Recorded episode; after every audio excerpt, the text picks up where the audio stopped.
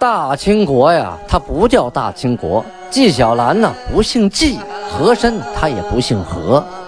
孝庄千万不能说自己是孝庄啊，叫声小主，那是你信口开河。白手绢的是妓女，肯定不是格格。今天呀，就听俊贝勒讲一段清朝历史正说的《清通鉴》。听众朋友们，大家好。有您的陪伴，童俊不孤单呐！啊，上次啊，咱们播讲到清太宗天聪五年，农历的辛未年，公元一六三一年啊，继续说五月发生的事情。咱们前文书提到过，说皮岛的刘兴志啊，想投靠皇太极，结果呢，事儿办得太急了啊，把沈世奎一家老小。都给杀了，唯独跑了个沈世奎。沈世奎呢，夜里带兵就把刘兴志给灭了，啊，灭了一家。刘兴志死了之后呢，他下边的党羽啊，都司耿忠玉呀，又继续作乱，整个这个皮岛啊，就乱成了一锅粥啊啊！在这个时候呢，就有的手下啊是女真人啊，就逃回了，悄悄坐的小船啊，就通过这个朝鲜境内啊，逃回了。金国就向皇太极汇报了，在这皮岛上啊，是这么这么这么这么这么回事啊啊！皇太极一听，这才明白，原来上次派童养性去接应啊，那个时候刘兴志已经死了啊，怪不得的有明朝的部队打我们呢。哎呀，可惜呀，刘兴志这一家已经被我杀了。哎呀，杀了就杀了吧，天下没有后悔药可以吃啊。这时候，这个逃过来的人呢，就说：“说岛中啊，现在是一片大乱。要是这个时候派出一支部队啊，去偷袭这个皮岛，就能获得全胜啊。”皇太极分析了一下，嗯，此人所言极是啊啊，这个趁乱而攻，没准我就拿下这个岛了。于是，立刻命令总兵官棱额里为右翼。主帅啊，总兵官卡克杜里啊为左翼主帅，率领骑兵啊一千五百人，步兵呢四千五百人，加起来一共是六千人呢，去征南海岛啊。这里就要介绍一下，为什么说征南海呢？哎，大家会想了，南海在哪儿啊？在海南岛那边啊？哎，这个里的南海呀，不是指现在中国的南海。女真族啊，早期有一首啊打鱼的歌谣啊，叫《跑南海》。那个跑南海啊，哒哒哒哒哒哒哩哒。这首歌流传于哪儿呢？是现在的俄罗斯海参崴地区以南的这片海域，在当时呢称之为南海，而海参崴以东奔库页岛、日本海的广大区域呢，就称之为东海。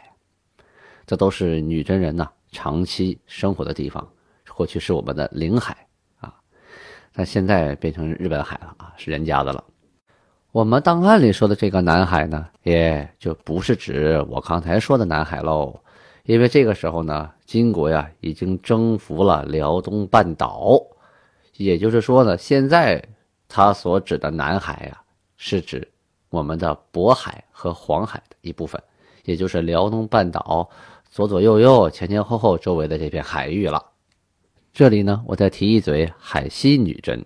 海西女真什么意思？哎，就是指东海、南海西边的这波女真人，称为海西女真啊。就过去有哈达、叶赫、辉发、乌拉这四个部落啊为主的女真部落。所以说，称征南海岛，在当时档案记录是征南海，就是指。呃，黄海北侧啊，这个朝鲜境内的皮岛，现在叫断岛啊。档案呢是五月二十七日啊，就是阴历的五月二十七日，皇太极说派人去，呃，去打皮岛。五月二十八日呢，哎，很巧，皇太极啊，先前派去朝鲜的使者回国了。这个事儿啊，咱们得从头说啊。前面提到过，说正月的时候，朝鲜国王，呃，按照春天。每年的规定啊，给金国进贡东西，啊，进贡礼物。当时皇太极没收，为什么没收呢？你进贡的东西数额不对呀，你打折扣了，什么意思？打翻要饭花的呢？啊，这是两家商量好的呀，春天供多少，秋天供多少，你自己你说减量就减量了啊，这我不能要，皇太极就给退回去了。同时啊，还写了封书信啊，谴责朝鲜说说话不算数啊啊。后来呢，朝鲜国王派使者。重新送了回东西啊，这回把缺的都补齐了，补齐又给送过来了。皇太极呢，当时命令命令他底下的一个侍臣啊，叫满达尔汗，是很亲近的一个平常啊跟在身边的一个大臣，叫满达尔汗，去朝鲜带去了一封书信给朝鲜国王李宗啊。这个信的主要内容啊，就是责备这个李国王啊。说你输送粮草于皮岛，就是给皮岛上边送粮送草啊，提供供给。同时呢，以龙川铁山之地给名人耕种等等等等吧。就是说，你这陆地上龙川呢、铁山的地方，你还把这个啊田地给岛上的明朝啊军民耕种，让他们啊丰衣足食。皇太极就说了啊，我准备派兵去征南海诸岛啊，你呀应该派船来帮我。要是不给我船的话，那你就把当初我占的那个益州铁山，你还给我。因为当初啊打朝鲜的时候啊，呃，金国曾经在益州地区啊驻兵，就是防止啊皮岛之兵啊，防止明朝的皮岛部队在在登陆啊。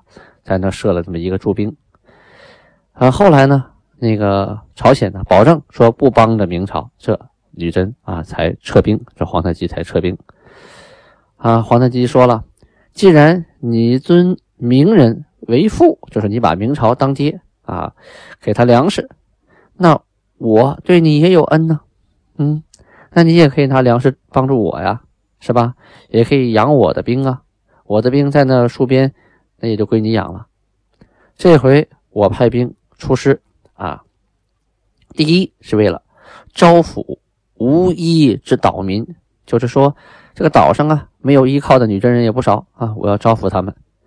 第二呢是为看一看你这个国家的真伪，就是你的真心还是假意呀？啊你要是帮我那是真心啊，跟说明和上次盟誓你说的一样。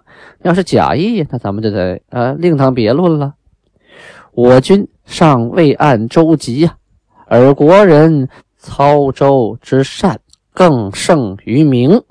这意思是说，我们金国的起码打仗还行啊。你说打海仗上船，那都晕船，更别说更别说上船出海了，是吧？哎，我们不善于这个。但是你们国家的人呢？这个使船呢，使得比明朝的人还好啊！如果念兄弟之好，以与兼大战船啊，每船各拨给善操舟之人，如此，则前信可试啊！这意思是说呢啊，如果你觉得我们两家还像原来那样好的话，你借我战船，要大的，要结实的啊！同时呢，每个船你还得拨几个什么船长啊、水手给我。会使船的，你要不然你给我船，我也没有用。这样的话呢，咱们两国之间以前的那些不愉快就可以一笔勾销了。满达尔汗呢，带着啊皇太极的书信，带着一行人就到了朝鲜的王京啊，到他的都城，要见这个朝鲜国王。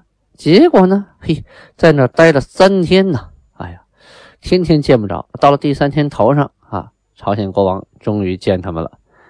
这是推拖拉呀！哈，这个李宗啊，看了看皇太极的啊国书，然后啊这么回答的：“民国犹如吾父，服我二百余年，今征我父之国，岂可相助一船？”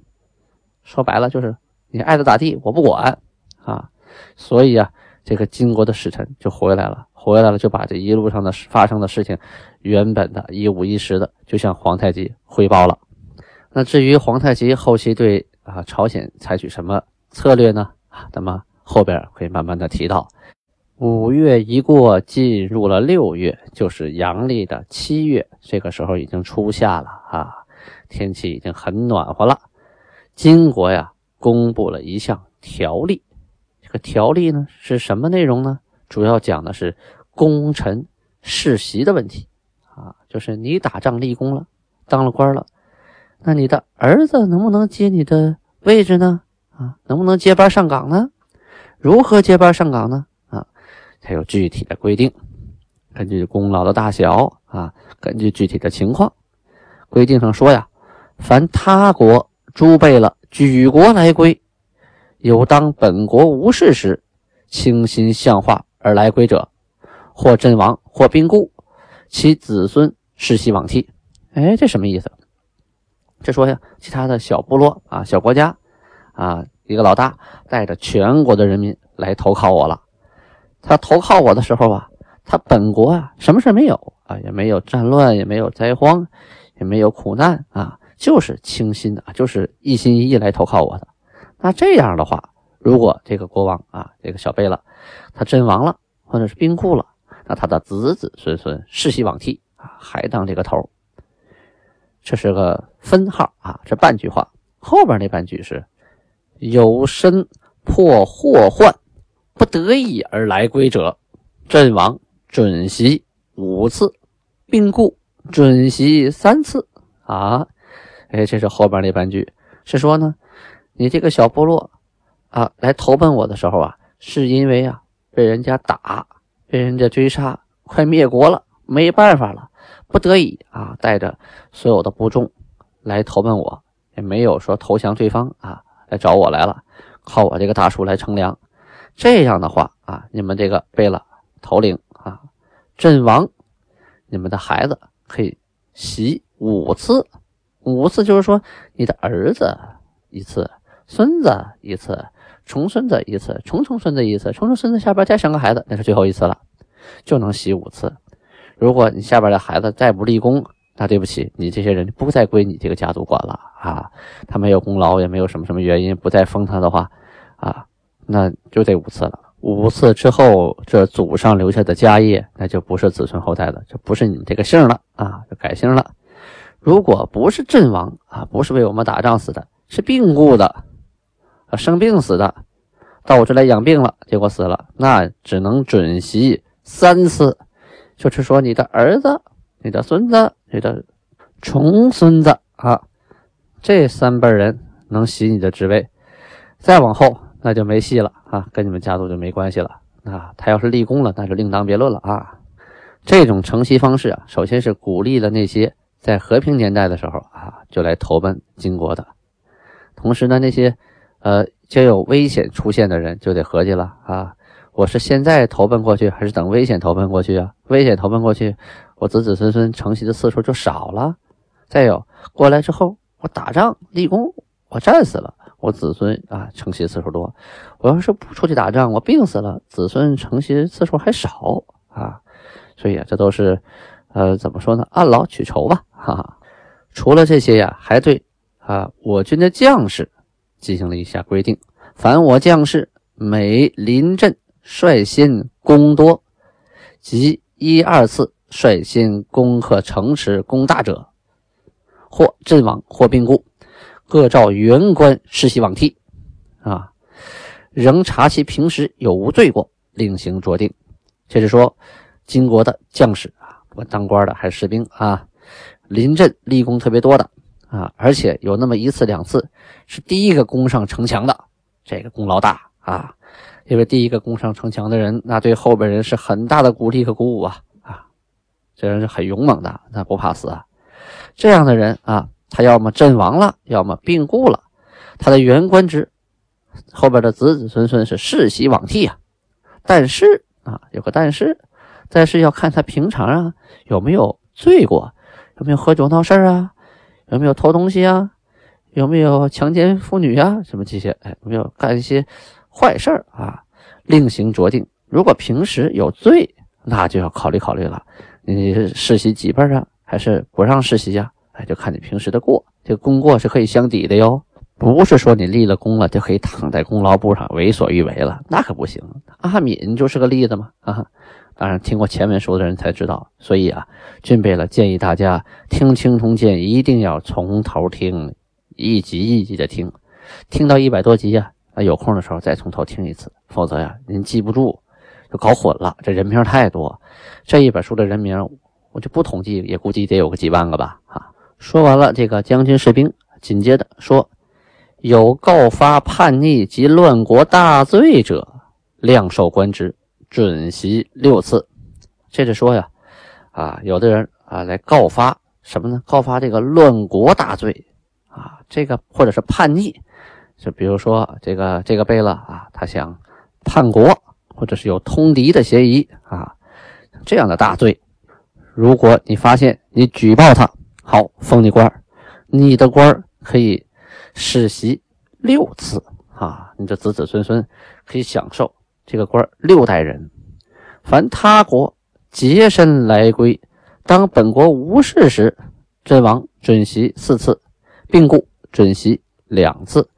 就是说，从别的国家一个人单身跑过来了，到了啊我们国家啊有了官职啊，这个人呢啊在阵亡的时候，他准许后代啊世袭。四次，如果他是病故的话，那就只许世袭两次。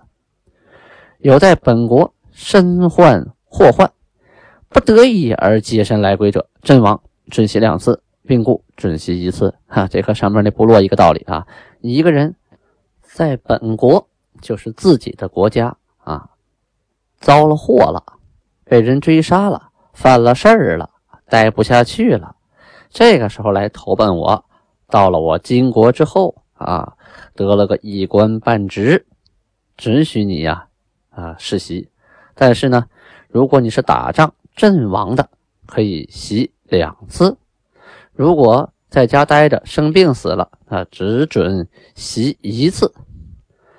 后边说，至于无职之人，就是说什么官职都没有的人啊，有职。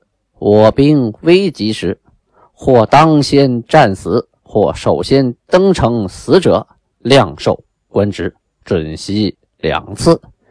这是说呀，你没有官职，但是在打仗危急的时刻啊，你首先冲上去战死了，或者第一个登上敌军的城楼，最后死在城上了，这样的人，我补授你官职啊，我追封你。同时呢，你的官职让你的儿子、孙子继续当，准他们袭两次。有擒获奸细受职者，就是说你是因为抓了奸细啊当了官阵亡的准许袭一次，病故的那就不准许啊世袭了。你病故了，他死了就算了。这些条例呢，就把关于世袭官员的这个问题呀。给具体细化了啊，同时呢，奖惩分明。这个奖啊，就是给兔子胡萝卜。这给胡萝卜呀，啊，它也是有有道理的啊，它是有技巧的。那不是说兔子表现好，一筐胡萝卜往那一倒就完事儿了啊。什么时候给一堆，什么时候给两堆，什么情况下给三堆、四堆、五堆、六堆，哎，它都是有具体的情况、具体的规定的。这样呢。对这个被管理者来说啊，他们也知道该如何去做，而赢得自己更大的利益，给自己的子子孙孙赢得更大的利益。用现在的话说，就是皇太极在完善金国的奖励机制啊。如果听众里啊有企业家啊，有老板，有管理者啊，这都是可以借鉴的，这都是一门管理的艺术啊。哈，好，下面接着说，说六月份呢。黑龙江地区的伊扎纳、萨克提，还有加奇纳、俄里卡、康柱，这是五个人名啊！啊，这五个头目都是住在黑龙江中下游地区的啊，带着自己国家啊，自己小部落，那不叫国家了，小部落的啊，产的东西来干什么呀？来朝见金国的皇帝，来换点东西啊，来表示一下友好。